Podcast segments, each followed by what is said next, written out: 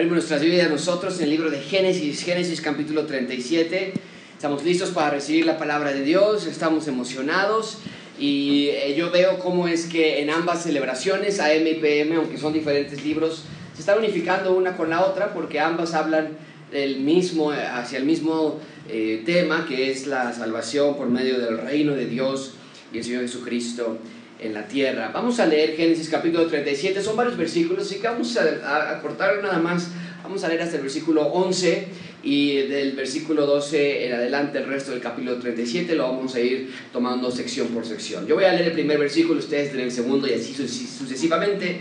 Nos juntamos todos en el versículo 11. Esta historia es extraordinaria. Eh, si has visto la película de José el Soñador, es, eh, ¿alguien ha visto la película de José el Soñador? ¿Antes o más? Sí. una persona, dos personas, muy bien ok, todas las películas, entonces, es como dicen los, los, cineastas, spoiler alert, ok, no hay, no hay excusa. Pero es la historia de José y es una historia extraordinaria. Sin embargo, creo que han hecho algunas veces eh, la... Eh, han roto la, el tema principal de, de la historia de José y lo han hecho más como una historieta. Y vamos a realmente ver qué es la vida de José. Dice la palabra de Dios, habitó Jacob en la tierra donde había morado su padre, en la tierra de Canaán. Ustedes en voz alta y fuerte, por favor. José, siendo de edad de 17 años, apacentaba las ovejas con sus hermanos, y el joven estaba con los hijos de Mira y con los hijos de Silpa, mujeres de su padre, e informaba a José a su padre la mala fama de ellos. ¿Ok? Parecería como que era el, el, chismoso de la familia, José, ¿no? Informaba a la, la, mala fama de ellos. ¿Qué significa esa frase? La vamos a ver. Versículo 3 se llamaba Israel a José más que a todos sus hijos, porque lo había tenido en su vejez, y le hizo una túnica de diversos colores. ¿Ustedes? Y vieron sus hermanos que su padre lo amaba más que a todos sus hermanos, le aborrecían y no podían hablarle pacíficamente. Soñó José un sueño y lo contó a sus hermanos y ellos llegaron a aborrecerle más todavía. Y él les dijo, oíd ahora este sueño que soñado. Bien, y dice el sueño, y aquí que estábamos manojos en medio del campo, y aquí que mi manojo se levantaba y estaba derecho, y vuestros manojos estaban alrededor y se inclinaban al mío. Le respondieron sus hermanos, ¿reinarás tú sobre nosotros o señorarás sobre nosotros? Y le aborrecieron aún más a causa de sus sueños y sus palabras. Soñó, si no hubiera sido suficiente, dice, soñó aún otro sueño, lo contó a sus hermanos diciendo, he aquí que he soñado otro sueño, He aquí el sol, la luna y once estrellas se inclinaban a mí. Y lo contó a su padre y a sus hermanos. Y su padre le respondió y le dijo, ¿qué sueño es este que soñaste? ¿Acaso vendremos yo y tu madre y tus hermanos a postrarnos en tierra ante ti? Todos juntos leemos versículo 11. Y sus hermanos tenían envidia, mas su padre meditaba en esto. Vamos a orar, vamos a pedir a Dios sabiduría, entendimiento en este texto. Pide tú a Dios en tu lugar que Dios te abra también tus ojos espirituales y que puedas amoldarte más a Cristo. Esa debe ser nuestra oración. Cada vez que lees un texto, Señor, ¿quién eres tú? ¿De acuerdo? ¿Cómo está Cristo aquí? Y entonces yo quiero ser como Él. Y quiero vivir y seguir a ese tal Cristo que nos representa este texto. Padre Celestial, venimos a esta historia que nos parece tan lejana, que nos parece tan fanática, interesante, sueños, estrellas, luna, sol. Todo, Señor, nos, debe apuntar hacia ti, nos debe apuntar hacia el plan de redención, nos debe apuntar a que esa eh, flecha de la instalación del reino de Dios no comenzó con Cristo, comenzó mucho antes. Te damos gracias porque tú, desde Adán y Eva, viste que el ser humano solamente podía ser salvado por un redentor. Y como cantamos hoy en la mañana, desde antes de que existiéramos, ya el plan ya estaba predeterminado, de que el Cordero iría a sufrir por nuestros pecados. Ayúdanos a ver esto en esta historia, a ver qué es lo que aprendemos acerca de ti, a moldarnos a tu imagen. Ayúdanos a estar despiertos, a poner atención en los siguientes 35 minutos. Ayúdanos a enfocarnos en tu palabra háblanos. En nombre de Cristo Jesús. Amén. Espero que a estas alturas de gracia abundante todos entiendan que el Antiguo Testamento es la sección de la Biblia que nos apunta a Cristo. Cada historia, cada narrativa, cada profecía, cada personaje nos apunta a la necesidad de nuestro redentor. Tantas veces se predica a los personajes del Antiguo Testamento como héroes, cuando el único héroe de cada historia es Dios. Ahora, si esto es verdad, en cada narrativa e historia del Antiguo Testamento, eh, es aún más cierto en la historia que estamos a punto de estudiar en esta tarde. La semana pasada terminamos estudiando la vida de Abraham y vimos que Abraham eh, no murió, que vimos que Isaac no murió, y si Abraham e Isaac no murieron en ese camino hacia el monte Moria, fue solamente gracias a que Dios envió un sustituto. Lo vimos la semana pasada y vimos que eso nos apunta a Cristo, a cómo Dios enviaría un sustituto a morir en nuestro lugar, no para todos, desde luego, sino para todo aquel que crea en él, Juan 3:16. Pero vimos que Dios le hizo una promesa a Abraham. Mucha atención con esto. Recuerden, antes de Abraham no había Israel como nación. A, a, veces pensamos que Abraham era un israelita, pero no es así. No existía Israel como nación. No había Jerusalén, no había profetas, no había reyes, no había familia, no había nada de Israel. Pero Dios en su gracia elige a un hombre y elige a su familia para que sean los iniciadores de este pueblo que haría con ellos. Y a pesar de que Sara era estéril, Dios le da un hijo a Isaac le da un hijo a, Abraham, Isaac, y de allí comienza la familia de la cual vendría la nación de Israel. Ustedes recuerdan todo eso, ya lo estudiamos bien. De tal manera que entonces Isaac tiene a dos hijos, Jacob y tiene Saúl, y Jacob tiene doce hijos que se convertirían en las doce tribus de, de Israel. Déjame dibujarte esta línea. Abraham tuvo a Isaac, Isaac tuvo, está en la pantalla, ¿a quién?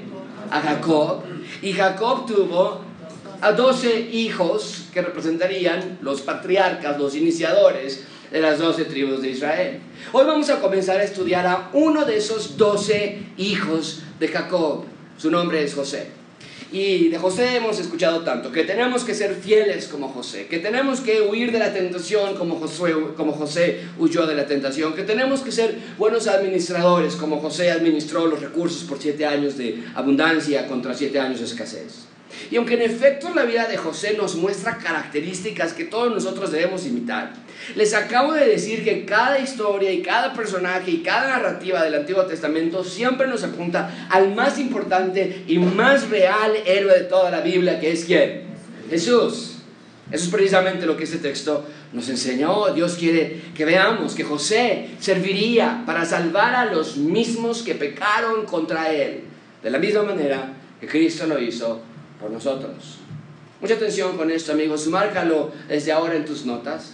La vida de José sirvió literalmente, literalmente, para salvar al pueblo de Dios.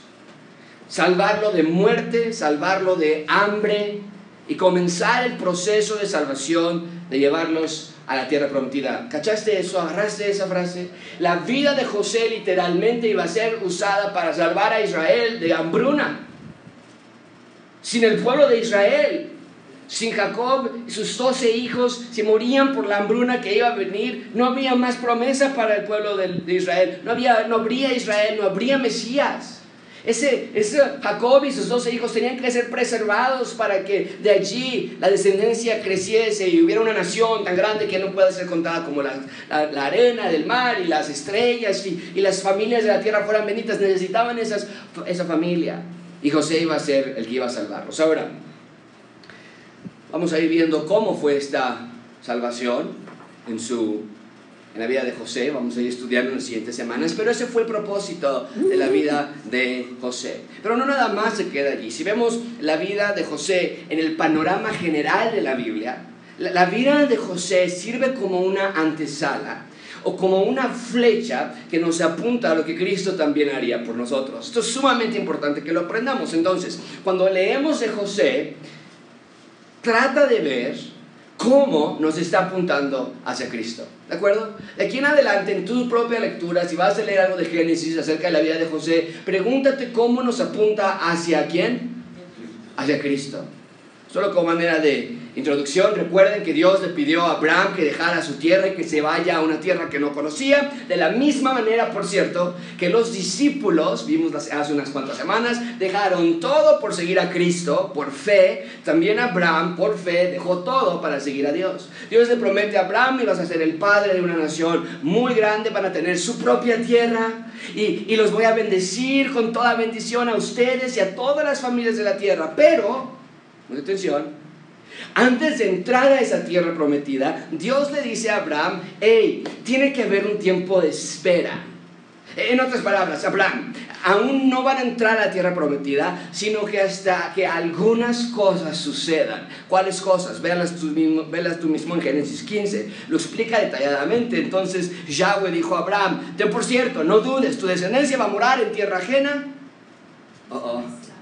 Eso no es lo que nos prometió Dios. Dijo que íbamos a tener nuestra propia tierra, pero Dios le dice, hey, escucha, escuche atentamente, apúntalo. Hay un tiempo que van a, van a estar en tierra ajena, van a ser esclavos allí y van a ser oprimidos. Les da incluso el tiempo de la opresión durante esta tierra ajena. ¿Cuántos años está en la pantalla? 400 años. Pero también a esa nación a la cual están sirviendo, yo los voy a juzgar. Y después de esto, van a salir de esa nación, ¿cómo? Esa es la promesa entonces. Antes de entrar a la tierra prometida, van a caer en manos de una nación por cuántos años dijo? 400 años. Y después de eso, ahora sí saldrían con mucha riqueza, por cierto, hacia la tierra prometida. No hay otra manera. Tienes que primero pasar ese periodo de 400 años de esclavitud para entonces dar entrada al periodo de libertad en la tierra prometida. Bien, entonces, ahora sí entramos con José. José es el eslabón que entra, que, que hace el, el, el plan de Dios en papel y hace que el plan de Dios se ponga en marcha.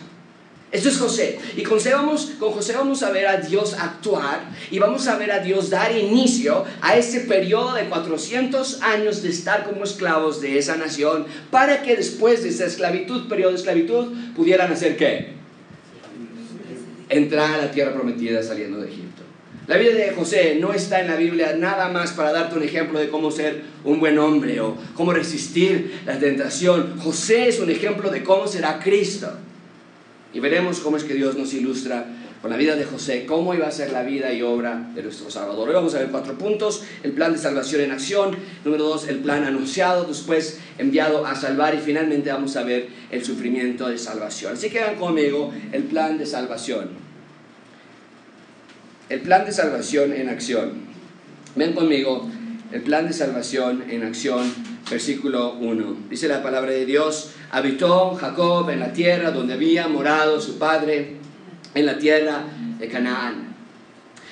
La historia de José comienza con una clara conexión con la vida de lo que dice el texto, su padre.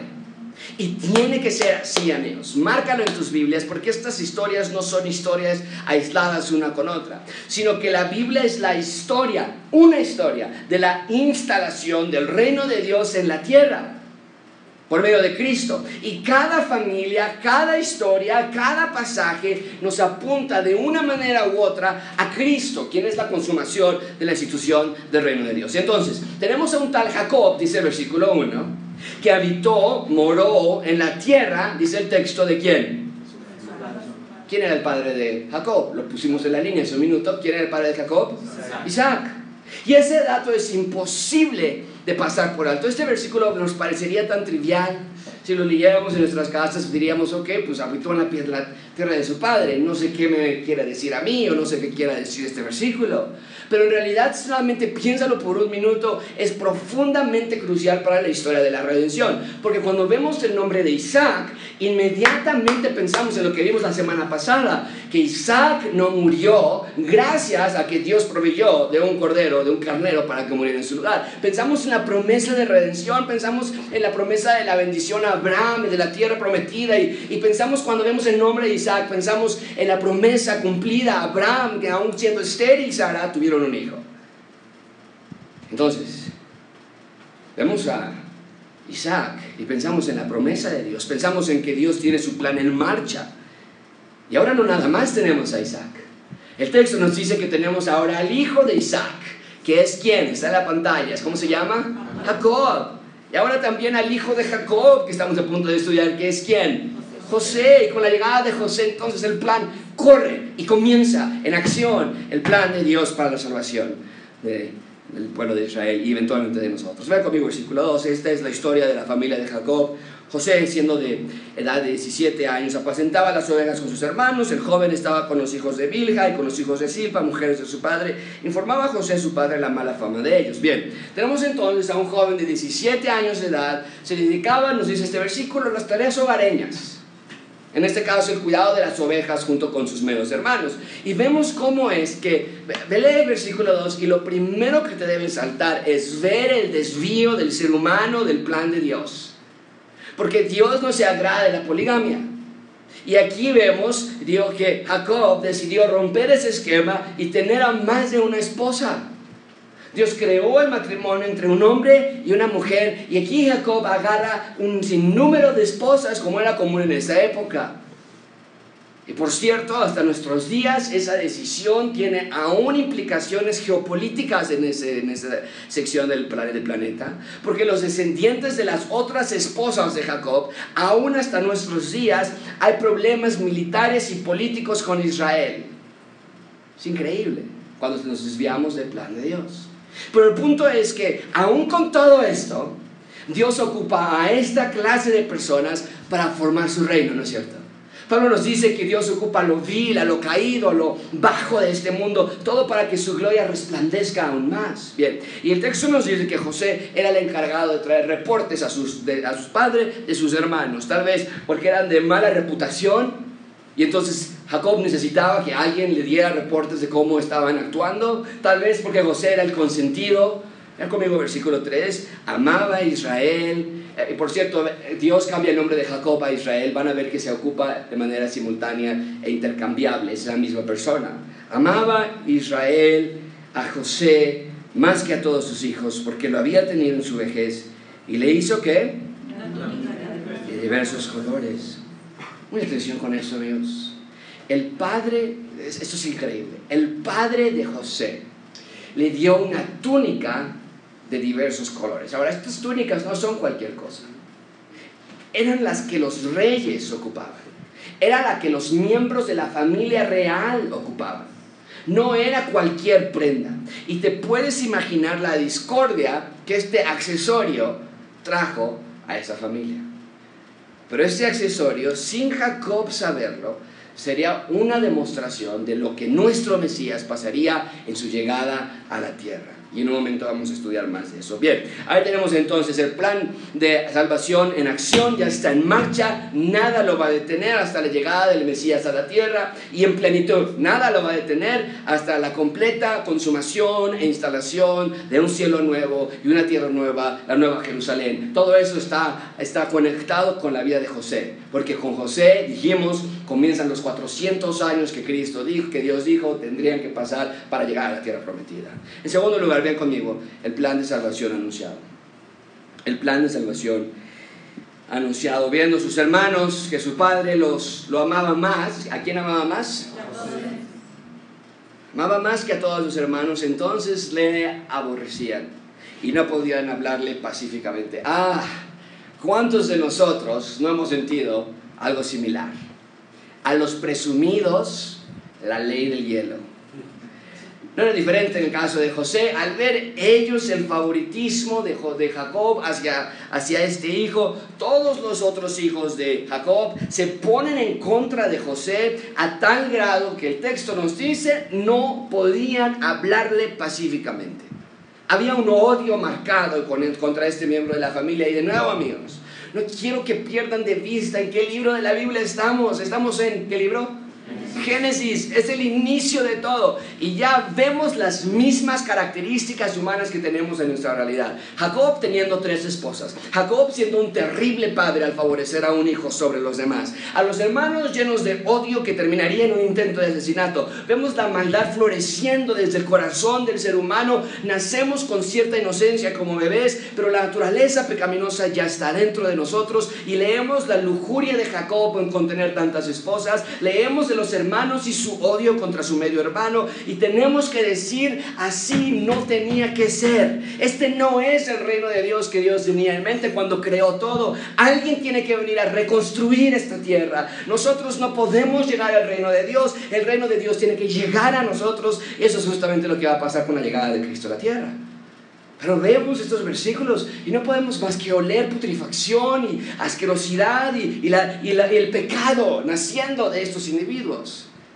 Cuando vemos a estas familias y aún así vemos la gracia de Dios sobre ellos. Bien, tenemos a José entonces siendo el favorito, no se lleva bien con sus hermanos y lo que está a punto de soñar no va a ayudar para nada. Vean conmigo versículo 5, soñó un sueño, le contó a sus hermanos. ¿Cómo se le ocurre a José hacer algo así?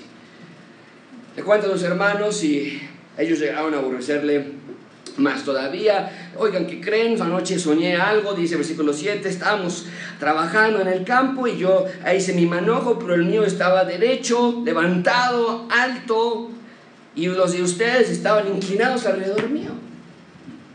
José tiene un sueño que lo mete en problemas. E inocentemente lo cuenta a sus hermanos sin imaginar la reacción. El sueño es muy simple. Soñé que mi pila de trigo se levantaba inesperadamente y que la de ustedes se doblegaba ante la mía. Y no tienes que ser Daniel para ser intérprete de sueños. ¿Sabes qué quiere decir este sueño?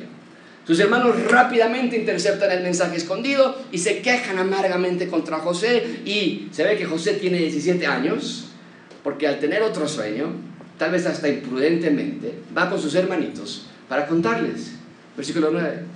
Le respondieron sus hermanos, reinarás tú sobre nosotros, vas a señorar sobre nosotros, la aborrecieron aún más. Señor, versículo 9, soñó otro sueño y lo contó a sus hermanos diciendo aquí que otra vez, ¿qué puedo hacer? Ahora era un sol, una luna y once estrellas se inclinaban delante de mí y lo contó a su padre y sus hermanos y, y su padre le reprendió y le dijo, ¿qué sueño es este que soñaste? ¿Acaso tendremos yo y tu madre y tus hermanos a postrarnos en tierra ante ti? Y sus hermanos le tenían envidia. Todos juntos leamos esa última frase, más su padre. Jacob comienza a sospechar que hay algo detrás de todo esto. Al inicio tampoco le gusta el sueño, le dice que a poco el sol y la luna nos representan a mí y a tu mamá y nos vamos a inclinar contra ti, ¿de qué se trata eso? Pero el texto nos dice al final del versículo 11 que su padre meditaba en eso. Esto es sumamente importante. Porque en el Nuevo Testamento llegamos nosotros a leer acerca de una escena en la que Cristo, también siendo joven, va a Jerusalén junto con sus padres, pero no regresa con ellos. En una escena algo cómica incluso, porque al viajar en grupos grandes, José y María pensaron que de regreso de Jerusalén hacia donde ellos vivían, que era Galilea, en el norte de Israel, o María o José llevaba a Jesús, que era un joven, era un niño en ese momento. Y los dos están pensando, pues yo, conmigo no está Jesús, lo tiene, su, lo tiene José. Y José pensaba, conmigo no está Jesús, lo tiene María. Y entonces al darse cuenta que ninguno de los dos lo tiene, regresan ellos dos a Jerusalén a buscar a su hijo y encuentran a Jesús en el templo. A diferencia de cualquier otro niño, Jesús no estaba jugando, él estaba en el templo conversando con los religiosos. Y como cualquier padre y madre se enojan con el Señor Jesucristo, hablan, le dicen, hijo, ¿por qué nos haces esto? Y Cristo le responde, tengo que estar en los negocios de mi Padre. Y allí Cristo no se refería a los negocios de José, su Padre legal. Se estaba refiriendo a los negocios de su Padre Celestial. Y Lucas nos da una frase muy interesante. Nos dice que su madre guardaba todas estas cosas en su corazón. Es casi idéntico a lo que está pasando en nuestro texto hoy con José. Hay una conexión clara entre uno y el otro. Ambos sueños, los de José, son indicadores suficientemente claros de que hay algo aún más profundo en la vida de José de lo que nos podemos imaginar. Y Jacob comenzó a sospechar esta realidad. La vida de José estaba destinada para salvar a los suyos. Mucha atención con esto, aun cuando los suyos no lo quisieron. La vida de José estaba destinada para sufrir, para ser humillado, para ser vendido por piezas de plata, para ser echado a una tumba, para después ser destituido de la familia. Pero la vida de José estaba destinada para recibir vindicación, victoria, gloria, trono, majestad y por ende traer salvación a los suyos. De eso es la vida de José. Y nos apunta y nos ilustra, nos recuerda y nos indica que el plan de Dios no nada más es salvar a Israel, sino que tal y como se lo prometió a Abraham, es bendecir a todas las familias de la tierra. Y ahí es donde entras tú. Su bondad, su amor, su protección es dada a todos los que creen en Él. Y con su salvación entonces ahora somos miembros de la familia de Dios, ahora somos ciudadanos del reino de Dios. Entonces, comportémonos Vivamos, hablemos como ciudadanos del reino de Dios, ciudadanos que tenemos nuestra mira en lo eterno, ciudadanos que no son deslumbrados, deslumbrados por lo resplandeciente del dinero o por lo apetitivamente atractivo del pecado. Somos ciudadanos que debemos esperar ansiosamente la culminación de la historia bíblica y que Cristo venga y destruya al anticristo y se siente junto al anciano de días y reinemos con él por siempre. Amigos, mucha atención con esto. El cristianismo no es creer en Cristo para que te vayas al cielo. Eso no es el cristianismo. El cristianismo es creer en Cristo para poder vivir como un ciudadano del reino de Dios.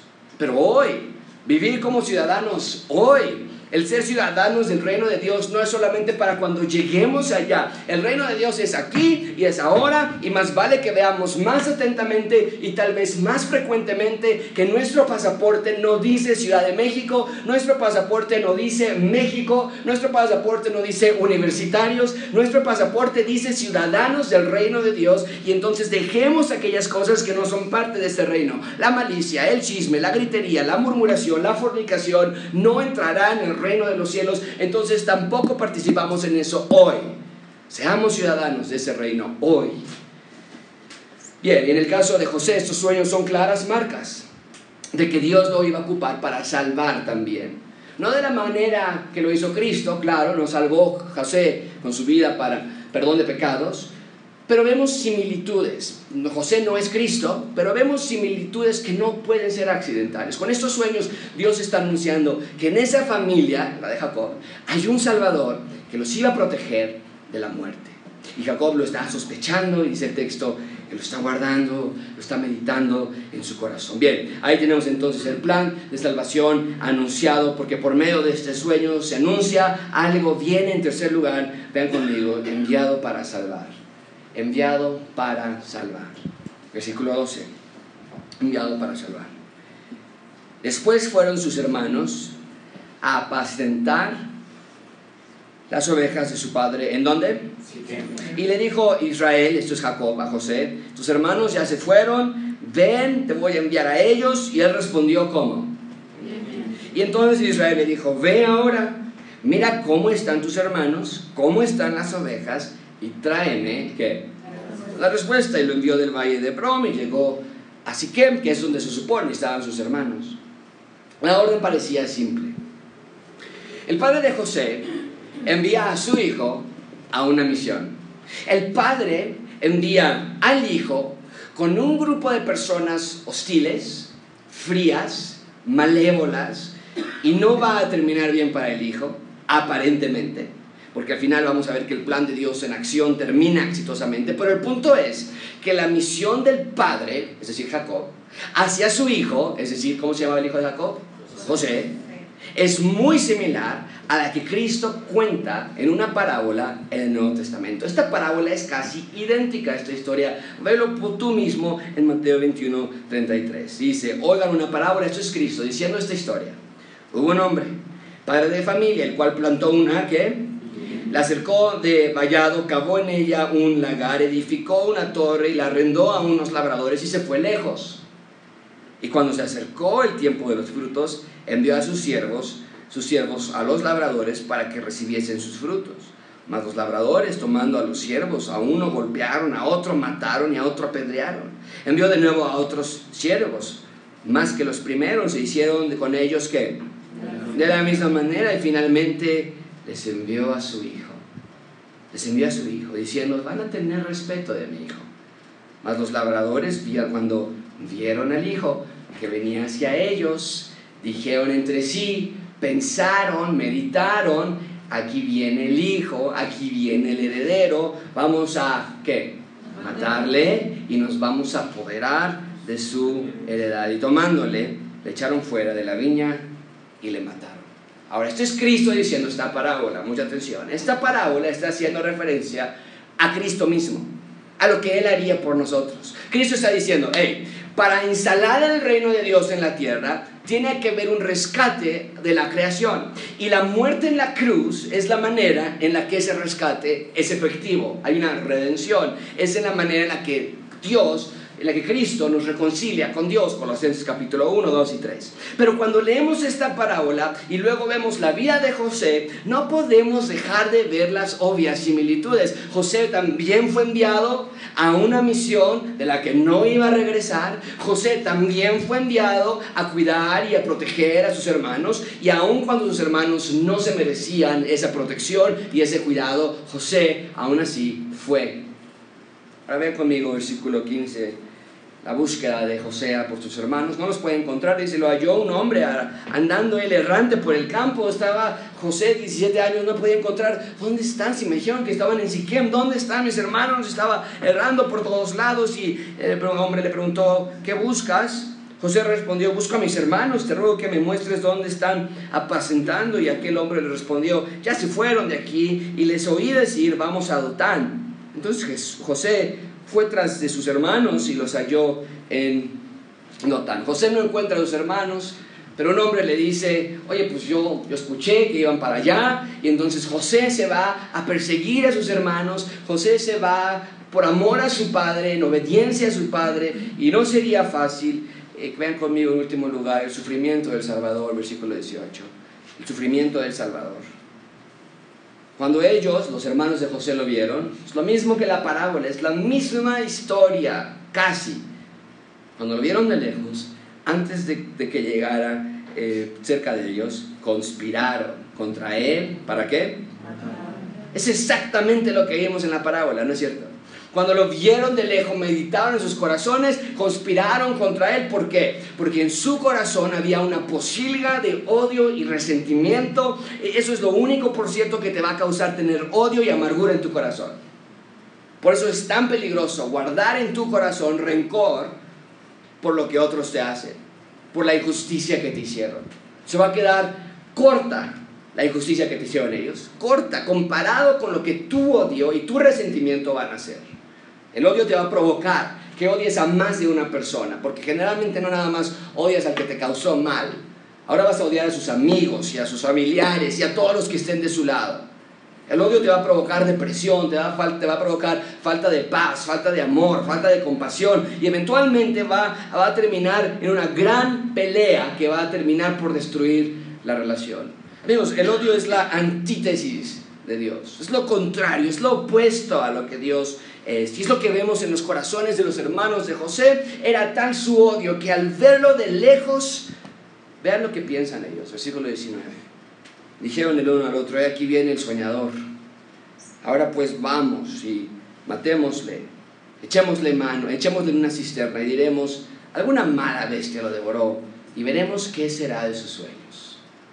Quieren matarlo y quieren echar su cadáver a una cisterna y después quieren mentir al respecto.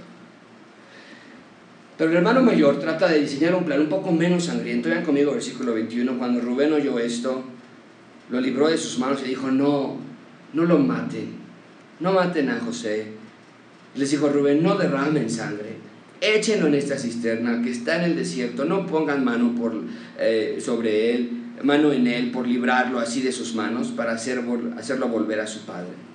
Sucedió pues que cuando llegó José a sus hermanos, ellos, todos juntos le damos esa frase, ellos que quitaron a José su túnica. ¿Cuál túnica? La túnica de colores que tenía sobre. Esa frase es importantísima en nuestra teología. Y le tomaban y le echaban en la cisterna, pero la cisterna estaba vacía, no había en ella agua. ¡Wow! No tienes que ser un erudito para ver las similitudes con Cristo aquí. Cristo también dejó su trono para venir a rescatar la humanidad y vemos que los hermanos de José, tratando de ser un poco más flexibles para con él, diseñan el plan de aventarlo a la cisterna vacía y la idea es dejarlo morir allí. Mucha atención con esto, amigos. De aquí en adelante, la vida de José comienza su camino hacia rescatar a su propia familia. Vas a decir, eso es imposible, José, están, están echando una cisterna. Eh, sí, José no lo sabe, sus hermanos no lo saben, pero en un sentido muy simbólico, anoten esto, vean esto, marquen esto, José murió en esa cisterna. Murió en esa cisterna en un sentido simbólico para dar comienzo a una nueva vida, una vida de servicio para rescatar, una vida de servicio para salvar. La vida de José nunca jamás volvió a ser igual. Dejó de ser el hijo menor de la familia, el consentido, el que estaba protegido por su casa, por su padre, para ahora ser en el hombre que iba a rescatar a toda la nación de Israel. De aquí en adelante cambia todo para la vida de José. Y eso es lo más increíble. Lo que sus hermanos acaban de hacer, tirarlo en esa cisterna, de que quitarle su túnica real, dio el inicio al plan de salvación para que ellos mismos no murieran de hambre. Esto es increíble. Porque este evento de tirarlo a la cisterna y quitarle su túnica real era, fue el evento precursor para que José llegara a ser el segundo más poderoso en el imperio que controlaba el mundo en ese momento, que era Egipto. Y al ser él el segundo más poderoso, después de Faraón, pudo entonces salvar a sus hermanos, a sus padres, a su madre, a las demás familias, a los siervos, para no morir de hambre cuando hubo escasez en la tierra. Entonces, mucha atención, sin saberlo, José salvaría a aquellos que lo habían odiado y rechazado tan rabiosamente. José salvaría a sus hermanos de morir de hambre. ¿No es esto lo que Cristo hace por nosotros? Amigos, la vida de José nos muestra el poder de Dios, nos muestra la soberanía de Dios en cada acto, nada sale de su control. Algunos podríamos leer este texto y decir, qué injusto, porque Dios le permitió pasar cosas tan malas a alguien como José, siendo tan bueno. Y la respuesta es porque Dios es soberano, porque el plan de Dios siempre es mejor, porque Dios quiere rescatar y porque Dios siempre salva a los suyos, siempre. Por eso Cristo vino también y fue rechazado. Y una noche antes de morir, ¿sabes a dónde lo aventaron? A una cisterna, a un pozo también Cristo fue despojado de su trono, de su vestidura real. También Cristo vino a salvar a los que pecaron contra él mismo. Y por eso, al casi ya morir en la cruz, Cristo pudo decir con sus últimas palabras y sus últimos suspiros, Padre, perdónalos, porque no saben lo que hacen. Wow, eso es Cristo, eso es Dios, un Dios que rescata, un gran Salvador para grandes pecadores. ¿Cómo concluye la historia? Versículo 25 se sentaban a comer pan, habiendo aventado a su hermano, dejarlo morir, se fueron a comer. Alzando los ojos miraron y aquí una compañía de ismaelitas que venía de Galat. ¡Qué coincidencia! ¡Qué suerte! ¡Qué espontáneo! Pensaríamos nosotros. Desde luego que no. Sus camellos traían aromas, bálsamo y mirra e iban a llevarlo a dónde? A Egipto. Qué coincidencia entonces Judá dijo a sus hermanos, oye, pues qué provecho hay que lo matemos, no vamos a sacar nada de él. Y que cubramos su muerte, pues por lo menos que nos sirva de algo, vamos a venderlo a los ismaelitas. Y no sea nuestra mano sobre él, así nosotros no tenemos que decir que lo matamos, porque él es nuestro hermano, nuestra propia carne. Fíjate Judá cómo es lo que dice. Y sus hermanos convinieron con él. Y cuando pasaban los medianitas mercaderes, sacaban ellos a José de la cisterna y le trajeron arriba. Y le vendieron a los ismaelitas. ¿Por cuánto? 20 piezas de plata. Y llevaron a José a Egipto. Comiendo como si todo estuviera bien. Cuando de pronto Vieron a unos vendedores, vieron a unos ismaelitas que de pronto iban a Egipto y lo vendieron por 20 piezas de plata tal y como a Cristo. Sufrimiento para uno, salvación para muchos. Sufrimiento para uno, para dar vida a muchos. Eso es la vida de José.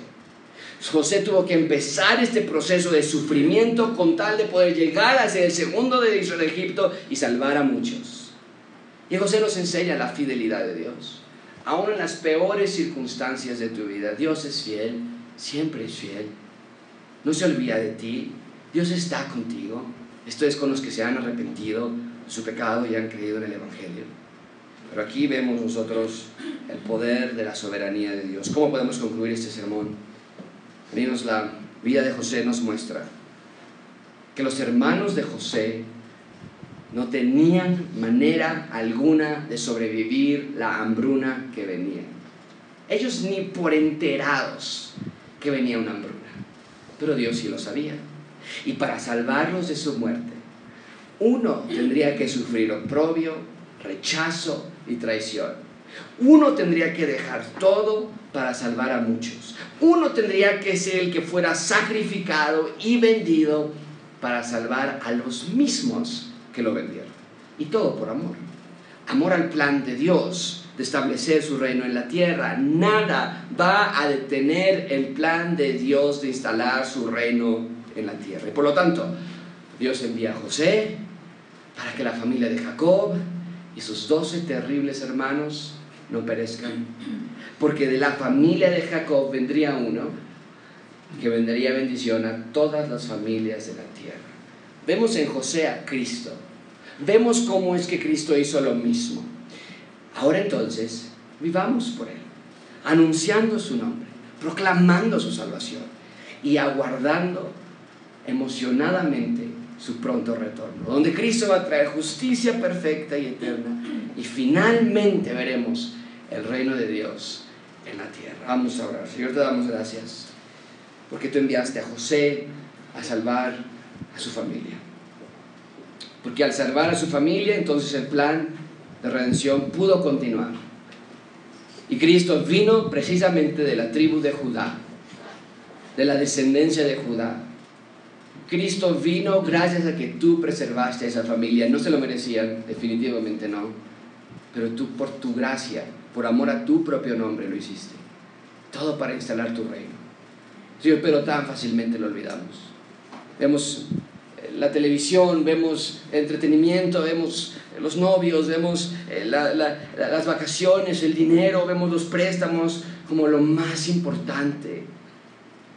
Y dejamos el reino de Dios como un aspecto trivial, casi inexistente. Ah, sí, cuando nos muramos vamos a ir al cielo. Y no es así. El reino de Dios es hoy. El reino de Dios es aquí. Y solamente los que perseveren hasta el fin serán salvos. Así que ayúdanos a perseverar, a disfrutar nuestra vida como ciudadanos del reino, a no jugar con nuestra salvación, a buscar tu rostro y agradecer todos los días de que así como tú enviaste a José para salvar a esta familia, tú también enviaste a Cristo para salvar a la humanidad. Gracias, Padre, por tu gran amor y por tu gran obsequio. En nombre de Cristo Jesús. Amén.